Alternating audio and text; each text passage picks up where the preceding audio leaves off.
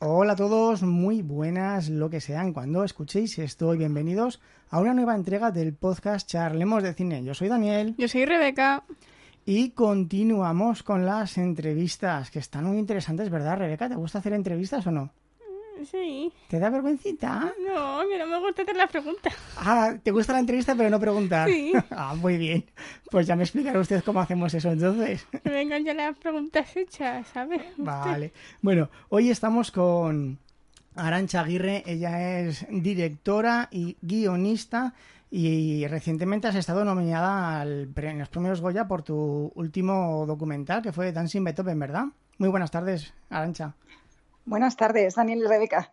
Mm, eh, pues sí, Dancing Beethoven estuvo nominado al Goya y ganó también un premio en la Seminci de Valladolid y sí, fue es mi penúltimo documental y fue una película que me trajo eh, muchas alegrías y que fue una maravilla tanto de rodar como de montar como como luego de presentar por todo el mundo. Porque he estado viajando por ella, con ella. Hombre, ayer por la noche la estuvimos viendo y la verdad es que tiene, tuvo que molar mucho el, el grabar, trabajar en ese, en ese proyecto. Luego, luego hablaremos de ella, pero vamos a ir poquito a poco porque yo te conocí de gracias al, al podcast de la Academia del Cine, un podcast que de paso recomiendo desde aquí, que además más o menos debió de comenzar cuando a la par que nosotros, para marzo, abril, no sé ah, cuándo comenzó. ¿En serio? Pero si usted no escucha podcast. No. pues ya está. Y, y me gustó mucho el, el, episodio que hiciste tú, porque me pareció un tema súper interesante. Cuéntanos un poquito de qué hablaste en el episodio de la, del podcast de la Academia del Cine. Eh, bueno, pues hablé de las adaptaciones de, de, Galdós en el cine, si no recuerdo mal. Correcto. Sí, porque eso es, fue, fue ya hace unos cuantos meses. Y, y, bueno, yo hice la carrera de filología cuando, bueno, hace bastantes años, claro, y hice un doctorado mmm, con una tesis sobre Buñuel y Galdós.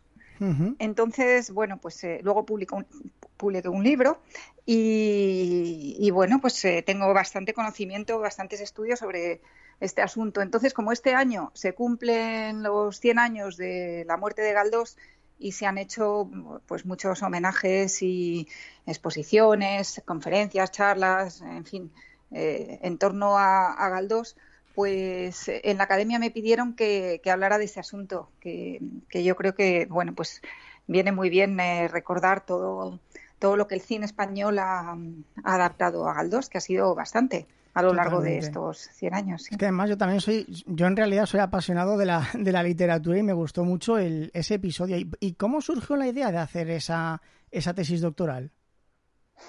Eh, bueno, quise unir mis dos grandes eh, pasiones, ¿no? que eran la literatura y el cine. Entonces, aunque había estudiado filología, porque me parecía que era una carrera que se podía estudiar muy bien en la universidad, ¿no? Así como el cine, mmm, bueno, pues lo he estudiado más, eh, empecé en, la práctica con meritoriajes y, poco a poco. Eh, entonces, eh, bueno, cuando llegó la hora de elegir un tema de tesis, aunque bueno dudé porque había autores que me gustaban muchísimo, me gusta la poesía, me gusta eh, algunos autores españoles inmensamente, pero pensé que era que era oportuno unir estas dos eh, aficiones, ¿no? Eh, y hacer algo relacionado también con el cine. Uh -huh. Entonces, bueno, pues eh, buscando las adaptaciones cinematográficas de novelas españolas, que las hay maravillosas, como todas las que ha hecho Mario Camus, por ejemplo, la, de La colmena de Cela o de Los santos inocentes de Delibes, que son magistrales, ¿no? A, a mi entender. Pero me llamó mucho la atención eh, ese binomio Buñuel-Galdós, porque mm. me parece que cada uno de los dos son eh, grandes eh, genios, ¿no? De, de, uno de la literatura española y otro del cine español. Entonces me, me, pareció muy interesante ver esa confrontación.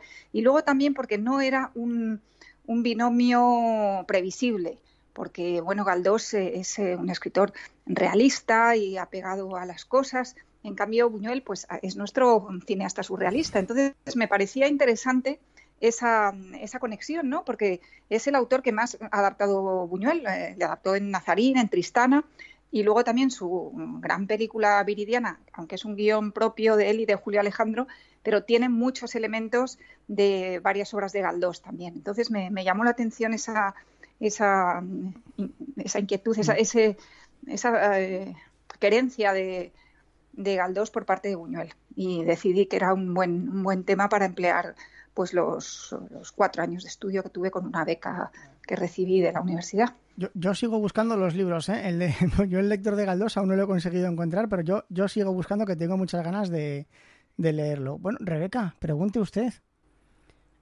¿Has estudiado algo en especial para Allá. ser directora? Ponte un poco para atrás. Sí, Responde.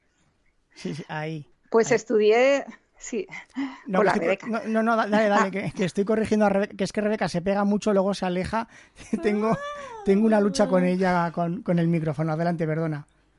Bueno, pues eh, no, te he oído muy bien, Rebeca. Pues eh, sí, estudié también, estudié en realidad dirección de teatro, no, no de cine, durante unos años en el laboratorio William Layton. Y, eh, en ese tiempo me surgió la oportunidad de hacer un meritoriaje, que era como unas prácticas, ¿no? En una película de Mario Camus en la casa de Bernarda Alba. Y bueno, pues fue un flechazo absoluto, ¿no? El, eh, desde luego ya me gustaba mucho el cine, pero, pero en fin, ya pensaba quizá más bien orientarme hacia el teatro y cuando eh, entré en, en ese mundo del, rodaje, en ese mundo de cómo se construye y cómo se hace una película, me quedé absolutamente fascinada. Tuve la suerte además de empezar muy bien, ya te digo, con Mario Camus y, y su equipo, que era pues, eh, pues una, una manera muy, muy, muy seria ¿no? de, de entrar en la industria con un, un director que había hecho ya, cuando yo, yo, trabajé con él, ya había hecho sus eh, grandes obras, ¿no? Y, y fue, y fue maravilloso, fue excelente, fue, fue, algo que me abrumó totalmente, que me gustó muchísimo y decidí que yo quería seguir por ahí, ¿no? Entonces, bueno, pues seguí con este, eh, este, este, asunto de las prácticas, de, de, trabajar sin cobrar durante unos, pues, yo creo que fueron casi do, año y medio, dos años. Joder. Sí, sí, bueno, saltando de un rodaje a otro, sí, es que no era fácil, pero al final es como logré que, bueno, pues que los... Eh, yo trabajaba en el equipo de dirección, pues que los responsables de los equipos de dirección, los ayudantes de dirección, me conocieran y me fueran ya contratando eh, en serio, o sea, ya contratando para trabajar eh, como una profesional de tercer ayudante primero, luego de segundo ayudante, hasta que trabajé ayudante de dirección y, luego, pues mucho más tarde empecé a hacer mis propias cosas. Es que en este, en este mundo las cosas se demuestran eh, enseñando lo que sabes hacer, ¿no? La verdad es que eso suena, suena duro, pero, pero es lo que hay que hacer también, al final. Si hay que trabajar para hacerse nombre, hacer contactos y luego que esperen que lleguen las oportunidades. Has trabajado mucho como codirectora también, ¿verdad? Y además con grandes nombres. ¿Qué tal es esa experiencia? Eh, bueno, como codirectora solo he trabajado una vez. ¿Solo una? En Ecuba, el, un sueño de pasión. Ah. Eh, sí. Pensé que también habías sí, trabajado sí. con Almodóvar. No, no, no, con Almodóvar fue, ah. fui segunda ayudante de dirección. Ah, ah, ah. Se, segunda ayudante de dirección, que es muy diferente. O sea, quiero decir, en el escalafón del equipo de dirección, en un rodaje profesional, pues eh, están los auxiliares de dirección, luego el segundo ayudante, que ya que se ocupa de más cosas, luego el primer ayudante. Entonces con Almodóvar trabajé primero eh, de, de, lo que se llamaba entonces meritoria, que era como hacer prácticas en mujeres al borde del ataque nervio, de un ataque de nervios, y después trabajé como segunda ayudante de dirección en Tacones Lejanos. Oh, eh, dos películas sí. míticas, ¿eh? Sí, sí, sí, sí, sí, Sofán, maravilloso. Fue también una, una gran suerte y una gran experiencia estar ahí al lado de, de un director tan enorme, ¿no? Y también de to todos los eh, jefes de departamento que le acompañaban, pues eran, eran top, eran gente muy buena, ¿no? Y tuve oportunidad de aprender mucho, sí. Y, y bueno, ¿cómo, ¿cómo fue contar a, a, tus amigos, familia, no? Es que yo he estudiado esto y, y ahora estoy trabajando en el cine. Es un, un, cambio como que uno no se lo espera mucho, ¿no? No, no es que tampoco esté muy relacionado.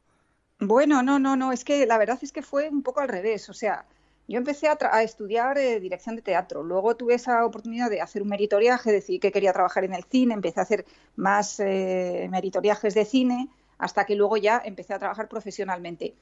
Y luego, eh, en un momento dado, pues eh, tuve un momento ahí de decir, uf, yo quisiera tener, haber estudiado algo de una manera más ortodoxa, ¿no? O, tener un, unos estudios un poco más eh, regulares, ¿no? Porque lo que había ido aprendiendo había sido un poco de aquí, de allá, pero, pero no, pues no lo, que es una carrera universitaria, ¿no? Entonces empecé a hacerlo casi paralelamente y después eh, hice la carrera de filología eh, paralelamente eh, y después sí me dieron una beca cuando terminé ya la carrera para hacer una, una, beca predoctoral, para hacer la tesis.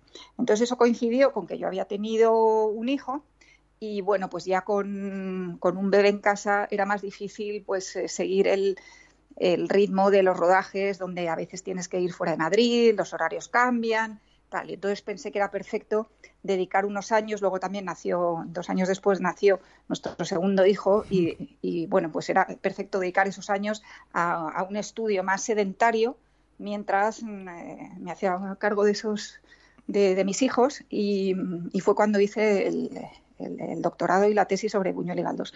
Pero no fue que primero estudiara filología y luego ah. hiciera el doctorado y luego hiciera empezar a trabajar en el cine sino que fue un poco paralelamente. No, has parado, ¿eh? Desde luego, no has, parado en ningún momento, madre mía. Yo, con Rebeca ya se me hace un mundo hacer muchas cosas como para hacerlo con dos. Bueno, pero Rebeca ya es mayor. Ah, por eso ahora puedo hacer cosas, claro, cuando ella era pequeña, vamos. sí, claro. Ya les he preguntado muchas veces qué haría si tuviera más de un hijo yo, me imagino tener gemelos y, madre mía, me voy a elegir. Sí, sí, no, es, tremendo. Sí, sí, sí. O sea, tener dos es más que uno y uno. Es, es multiplica por mucho más y es, es, es mucho trabajo, es mucho trabajo, pero bueno, pues así es la vida, ¿no? A veces.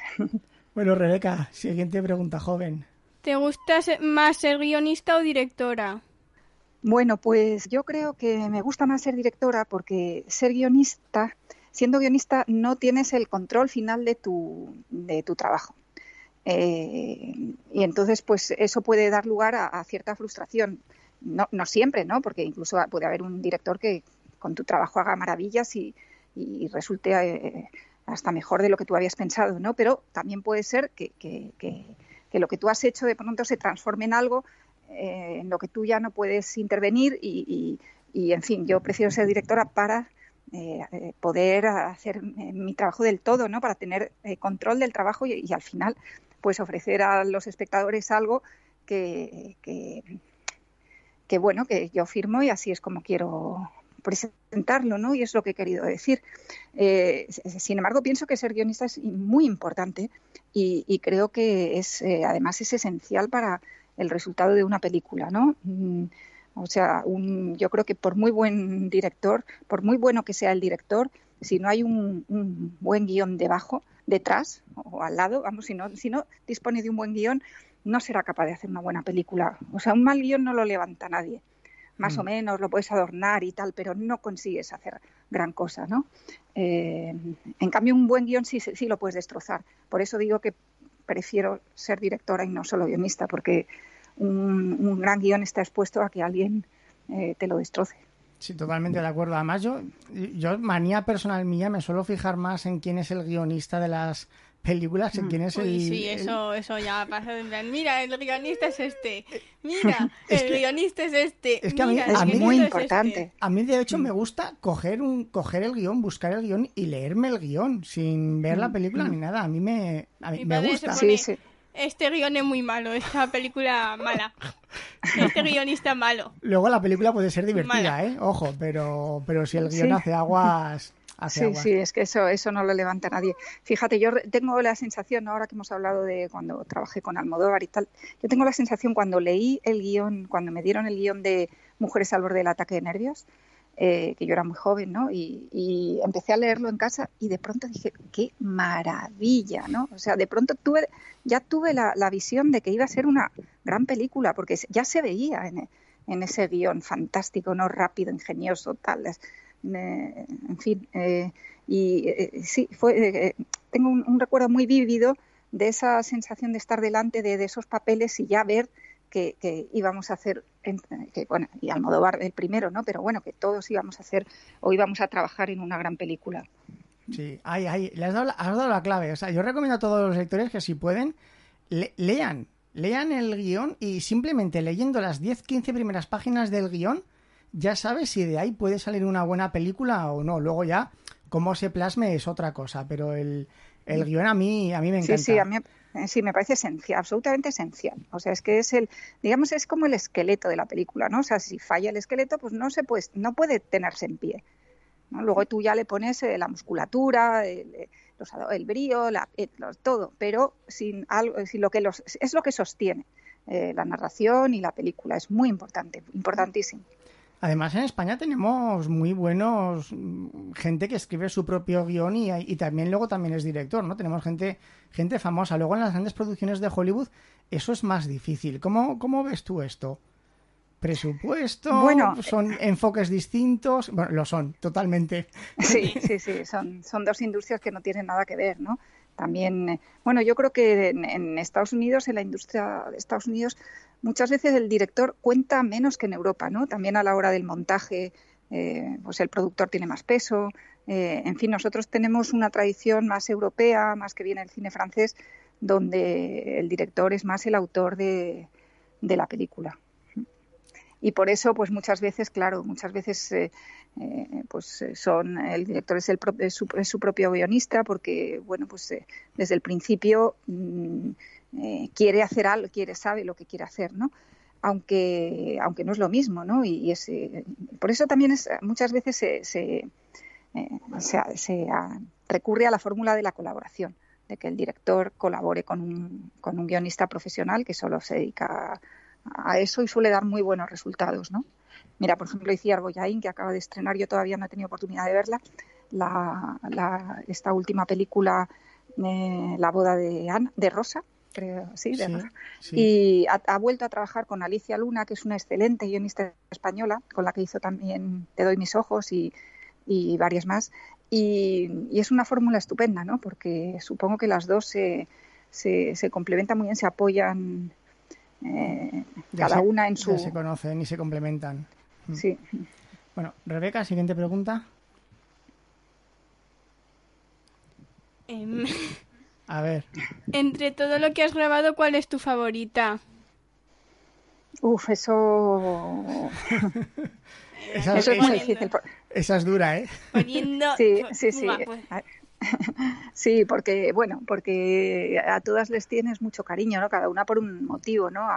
pues tengo mucho cariño al esfuerzo y el ánimo porque fue eh, prácticamente la primera, eh, mi primera la dirección en solitario de un largo y porque era una historia que a mí me involucraba, con la que, bueno, tenía mucho compromiso emocional también y, a esa le tengo muchísimo cariño, ¿no? Y luego también Dancing Beethoven me ha dado grandísimas alegrías y bueno, en general cada una de ellas, por algún motivo o por el otro, pues me, no sé, me producen eh, mucho cariño, porque en todas, eh, en, el momento de hacerlas, cada una de ellas ha sido lo más importante para mí y le he puesto todo, todo mi saber y toda mi voluntad y mi energía y mi capacidad de trabajo para que fueran lo mejor posible, ¿no? Entonces, cuando dejas tanto y cuando pones tanto de ti, pues eh, siempre luego pues eh, recuerdas con cariño ¿no? Esas, esos trabajos.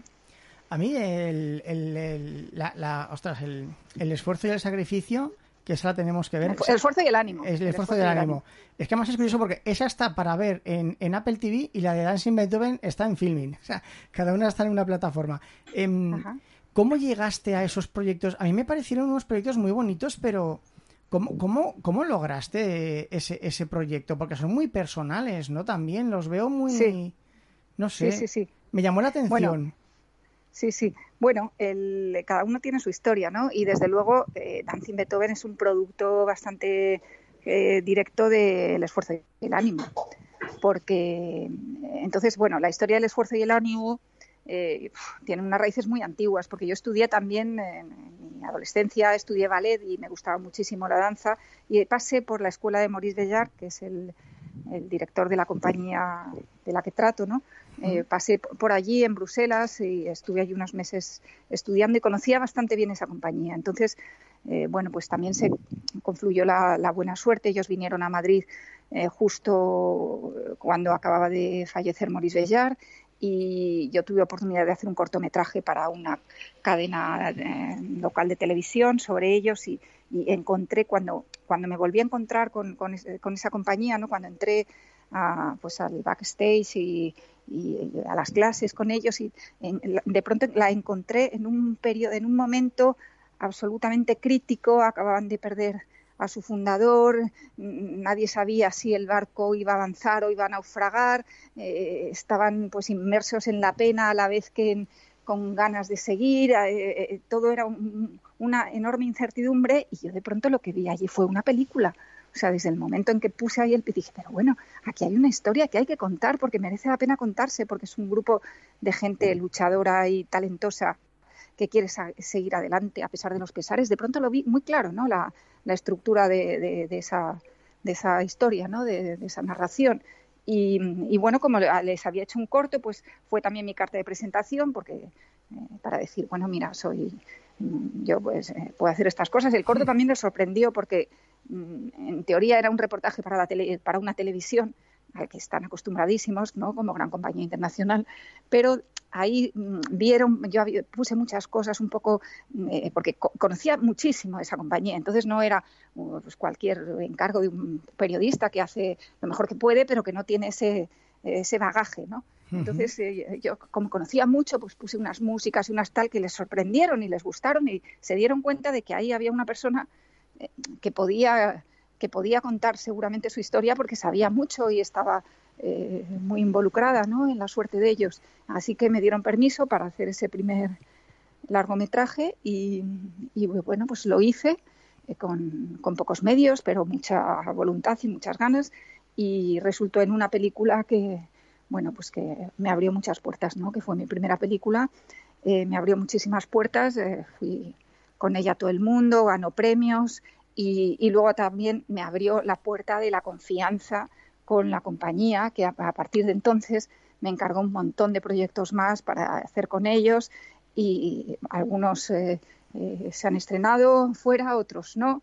Eh, o sea, fuera sí se han estrenado, digo, otro, en España algunos se han estrenado, otros no, pero eso también me llevó a Dancing Beethoven, a que cuando la compañía tuvo la, idea de volver a montar ese grandísimo, esa grandísima producción sobre la novena sinfonía de Beethoven con una coreografía legendaria de Maurice Béjart, pues me dijeron, eh, Arancha, tienes que mm, dar testimonio de esto porque va a ser un esfuerzo eh, muy grande. Eh, vamos a intervenir dos compañías internacionales, una orquesta, un coro de diversos países y luego pues esto es un esfuerzo inmenso que luego pasa y ya, ya no queda nada. Entonces, bueno, pues lo bueno del cine también es que puede registrar, ¿no? Que puede, que puede eh, retener ese, esa, toda esa magia, ¿no? Que levanta el teatro, ¿no?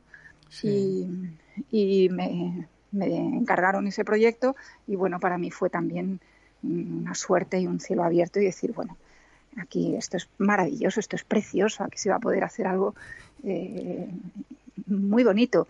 Y luego, pues como ya me conocían mucho, porque había trabajado, llevaba, pues desde la primera peli fue en el 2010 y esta fue en el 2016, creo. Sí, o sea, ya llevaba seis años trabajando mucho con ellos, haciendo muchas cosas. Entonces, yo conocían muy bien y ellos me conocían a mí y, me, y confiaban mucho en mí. Entonces me dejaron hacer lo que, lo que me diera la gana, porque primero porque estaban muy ocupados en cosas más, más importantes para ellos que la película, ¿no? Ellos estaban preocupados en, en esa gran producción, ellos no se dedican al cine, sino a la, escena, ¿no? A la danza. Entonces sus, sus o sea, estaban eh, con una responsabilidad inmensa, con un montón de problemas y de líos y no están como para, para preocuparse. Y, y, luego, por, por último, como ya yo ya había eh, demostrado mi, mi forma de trabajar y ellos estaban muy contentos, pues tampoco confiaban y total, que me dejaron a mi aire totalmente.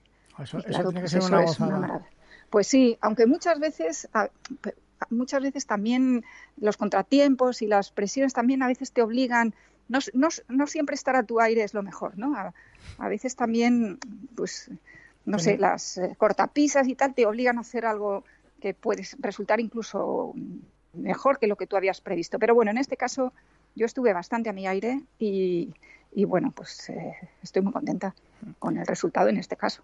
Rebeca, ¿tiene una pregunta? ¿Desde cuándo te llamó la atención este trabajo?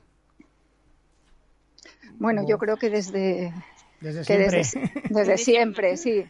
Desde siempre, desde que eres pequeña, pues ya ves que te encanta el cine, el teatro, el mundo de de las historias. Eh, eso es algo que ha ido conmigo pues, eh, pues desde los recuerdos más antiguos que tengo, ¿no? sentirme fascinada por, por cuando me contaban, por la lectura primero, que era lo más directo y lo más asequible y lo más fácil, y por el cine, que también era bastante asequible, y, en general por, por, el, por este mundo de las narraciones y las historias.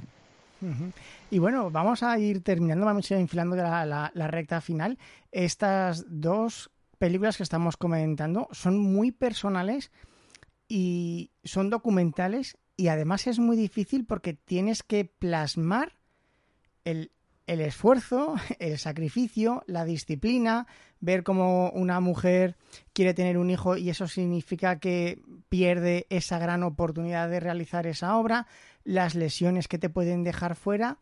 Entonces, claro, es tienes que mostrar mediante unas pocas imágenes el esfuerzo de muchos meses, ¿no? ¿Cuántos meses dura todo esto y cómo enfocas el plasmar mediante imágenes todo ese esfuerzo? Bueno, el rodaje se extendió a lo largo de nueve meses. No, eso no significa que estuviéramos los nueve meses rodando, ni muchísimo menos, porque mm. hubo interrupciones, ¿no? Pero desde que empezamos a rodar hasta que terminamos, nosotros fuimos, eh, mi equipo y yo, éramos tres, ¿no? Dos, o sea, un, Rafael Reparaz, el director de fotografía, Valeria Gentile, que llevaba la segunda cámara y hacía el sonido, y yo misma, ¿no? Entonces, nosotros estuvimos siguiendo eh, la construcción de este espectáculo desde los primeros, eh, primeritos ensayos hasta, hasta el estreno en Tokio. Entre medias, ni siquiera la compañía estuvo nueve meses ensayando porque ellos tenían otros compromisos, otras giras, otras funciones y cuando tenían un lapso de tiempo, pues eh, otra vez retomaban estos ensayos, ¿no? Y nosotros acudíamos. Y entonces, bueno, a lo largo de nueve meses, pues siempre pasan cosas, ¿no? En, en cualquier grupo humano y en una compañía de ballet, por supuesto.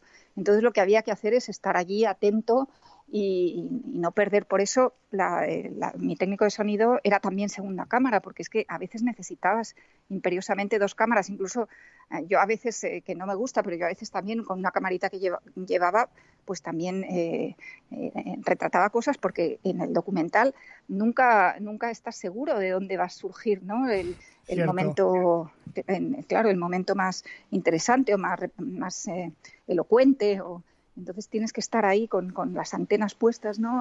Y, bueno, tuve la suerte también que Rafael Reparaz es, una maravilla, es un mago, lo hizo excelentemente, ¿no? Y, Valeria también fue, fue, fue clave, porque, pues por ejemplo, la, escena que has mencionado de la lesión, pues en ese momento Rafael estaba con la cámara en otra dirección, ¿no?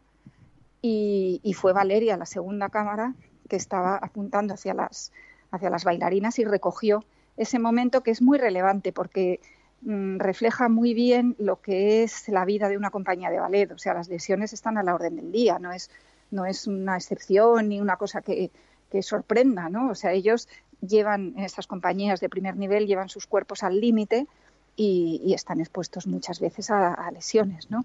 Entonces, bueno, pues tener, retratar una eh, era o sea, un guionista, en una, si hubiera sido una obra de ficción, lo, habría puesto porque pertenece a su realidad, ¿no? Claro, en un documental no lo puedes eh, eh, provocar, ¿no? Pero desde luego si, si sucede... Oye, pues, perdona, ¿no te pues importaría torcer del tobillo y fastidiar? Es algo muy personal, pero nos gustaría mucho que te torcieras el tobillo. Claro. No, claro, eso no se puede. Y aparte, y, no tienes segunda toma, ¿no? O sea, no puedes decir, ay, es que está un poco desenfocado, puedes volver a, caer. te, puedes doblar el otro tobillo, por favor, ¿sabes? Eso, es, eso no puede ser. Entonces, por eso es tan, es tan delicado, ¿no? En nuestro trabajo de documentalistas, porque tenemos que estar ahí, no podemos intervenir, pero bueno, más nos vale no perdernos las cosas que pasan, porque si no, no podremos explicar cómo que, cuál es la realidad de, esta gente con la que estás trabajando. Además a la chica se le veía que le dolía, ¿eh? Se, le notaba mucho. pobrecilla, sí, sí, es tremendo, sí, sí. Y, y, bueno, claro, son muchas tomas, dos cámaras, mm. termina el espectáculo, hay que montar el documental. ¿Y cómo es la fase de montaje y decir, esta toma entra, esta no, este plano sí, este plano? Porque claro, se quedaría en la recámara material para hacer un segundo documental, seguramente. Podría hacer sí, Sí, sí, sí, siempre tienes en, el género documental o más o por lo menos tal como yo trabajo siempre tengo muchísimo material después del rodaje, ¿no? Porque eh, claro, como no sabes muy bien lo que va a pasar, tú estás rodándolo todo, ¿no? Y luego, por eso digo que en el documental muchas veces el guion se hace más bien en la sala de montaje más que antes, porque tú antes puedes tener unas ideas, pero luego te enfrentas con la realidad y lo que pasa no es lo que tú habías previsto y, casi siempre es mucho más rico de lo que tú habías previsto. Entonces, claro, luego todo eso lo, lo tienes que organizar en la sala de montaje y ver también si lo que ha pasado está convenientemente retratado, porque no es solo que haya pasado, sino que hayas tenido la cámara bien, bien colocada para que eso se vea, ¿no? Aunque no sea ahí de refilón. En fin, tienes que luego que hacer muchos, eh, eh, mucho esfuerzo de imaginación, ¿no? Y, y una labor de selección eh, muy, muy, muy precisa y a, través de esa selección pues vas escogiendo y vas levantando, creando la narración. ¿Crees que el, trabajo del documentalista en España, bueno, en España, en Europa, se reconoce lo suficiente para todo el esfuerzo que, conlleva? bueno, mm, no te sabría decir, porque el esfuerzo en realidad eh, es lo de menos. O sea, cuando cualquier, cada vez que alguien quiere hacer algo bien, pues eh, eh, siempre requiere esfuerzo y eso no es algo que luego te lo tengan que agradecer los demás, es algo que tú pones porque quieres que hacer bien tu trabajo, ¿no? Y, y en fin, es el, la labor del documental pues siempre será un, una especie de baile con el público, ¿no? O sea, si tú haces las cosas bien, yo creo, si tú haces las cosas bien, pues la gente querrá verlas, ¿no? Hombre, es un poquito más complejo que eso, porque aunque tú las hagas bien, luego la gente tiene que enterarse de que existen. Exactamente. eso es también muy importante. Exactamente. Muy importante, claro, y ahí entra toda la labor de los medios de comunicación y etcétera, ¿no? De la publicidad, etcétera, que eso ya es otra cosa que te rebasa, ¿no? A, mí como directora ya no es mi ya no es mi, mi, mi, mi, negociado, ¿no? No es mi no es mi trabajo y sin embargo dependo muchísimo de, de eso, ¿no? Pero pero de todas maneras sí es verdad que cuenta mucho que lo que tengas que, ofrecer es, bueno, ¿no? O es interesante o, a la gente le, va a gustar una vez que, haya, que se haya enterado, ¿no? Entonces, eh, yo creo que, bueno, que, que, en fin, que el reconocimiento que obtengas del público pues va a depender mucho de la calidad de lo que le estés ofreciendo. ¿no? Es que yo lo comparo mucho con el mercado americano y, y allí se hacen unos documentales mm, brutales, se les da una promoción tremenda en todas mm. partes, se pagan millonadas y claro, yo no sé si ya es porque allí gusta más el género documental o simplemente porque los de marketing mm, son unos cracks. Ahí, esa, esa es mi duda realmente. Bueno, es que eh, eh, en general eh, la industria americana no tiene nada que ver, es, es, eh, tiene unas proporciones gigantescas comparadas con la nuestra, ¿no? Entonces, bueno, pues no, no se puede comparar mm. en, todos los niveles. sí, bueno, también se hace mucho. ¿Se le ocurre una última pregunta, Rebeca, ya para terminar? ¿No? ¿Seguro? Puede, puede hablar, ¿eh? esto, esto, es, esto es podcast. A lo mejor en lugar de mover la cabeza, si responde mediante voz para que el micrófono lo registre, esta cosa que tiene delante con un cable que va hasta la grabadora. Anda, no me diga usted. Claro, es que si yo le pregunto... No me enseñaste ya como cinco veces a ponerlo y no recuerdo ninguna. Ya, pero hombre, pues responda de voz en lugar de moviendo la cabeza. Si me he metido un pedo en el ojo por hacerlo, ¿vale? Ya he aprendido demasiado la lección. Pues nada, pues otra vez responde mediante Bueno, Arancha, no te, no te rebamos más tiempo, ya estamos cerca de los, de los 40 minutitos. Me, gusta dejarlo más o menos. Y dale, yo, yo he dicho cerca. Cerca, ¿estamos cerca o no estamos cerca? Estamos en 35, estamos en la mitad. Vale, vale. Perdóneme, ya hemos pasado de los 30 minutos, Arancha. Eh, muchísimas gracias por todo, muchísima suerte con tus futuros proyectos. Mm, disfruta lo que poquito que te queda de, vacaciones y, un placer. Pues muchas gracias a los dos, Daniel y Rebeca, que me ha gustado mucho esta fórmula de padre-hija. Creo que es muy original y nunca, nunca la había experimentado y, bueno, con, con, discusiones incluidas, que siempre le da mucha sal al asunto. Las discusiones vienen de gratis, ¿eh? eso ya e- vas a todos los días, a todas por eso horas. Este, por eso este, este, este, esta fórmula no, no se lleva mucho. No. no, seguro que las teníais ensayadas, es para animar la cosa. Sí, sí pues, pues nada, que, gracias, que espero bueno haberos eh, sido útil con mis respuestas y, mucha suerte con este proyecto que tenéis de, de podcast. Perfecto. Muchas gracias, Arancha. Un saludo y hasta la próxima. Hasta pronto. Un abrazo a los dos. Chao. Adiós, humanoides. Adiós.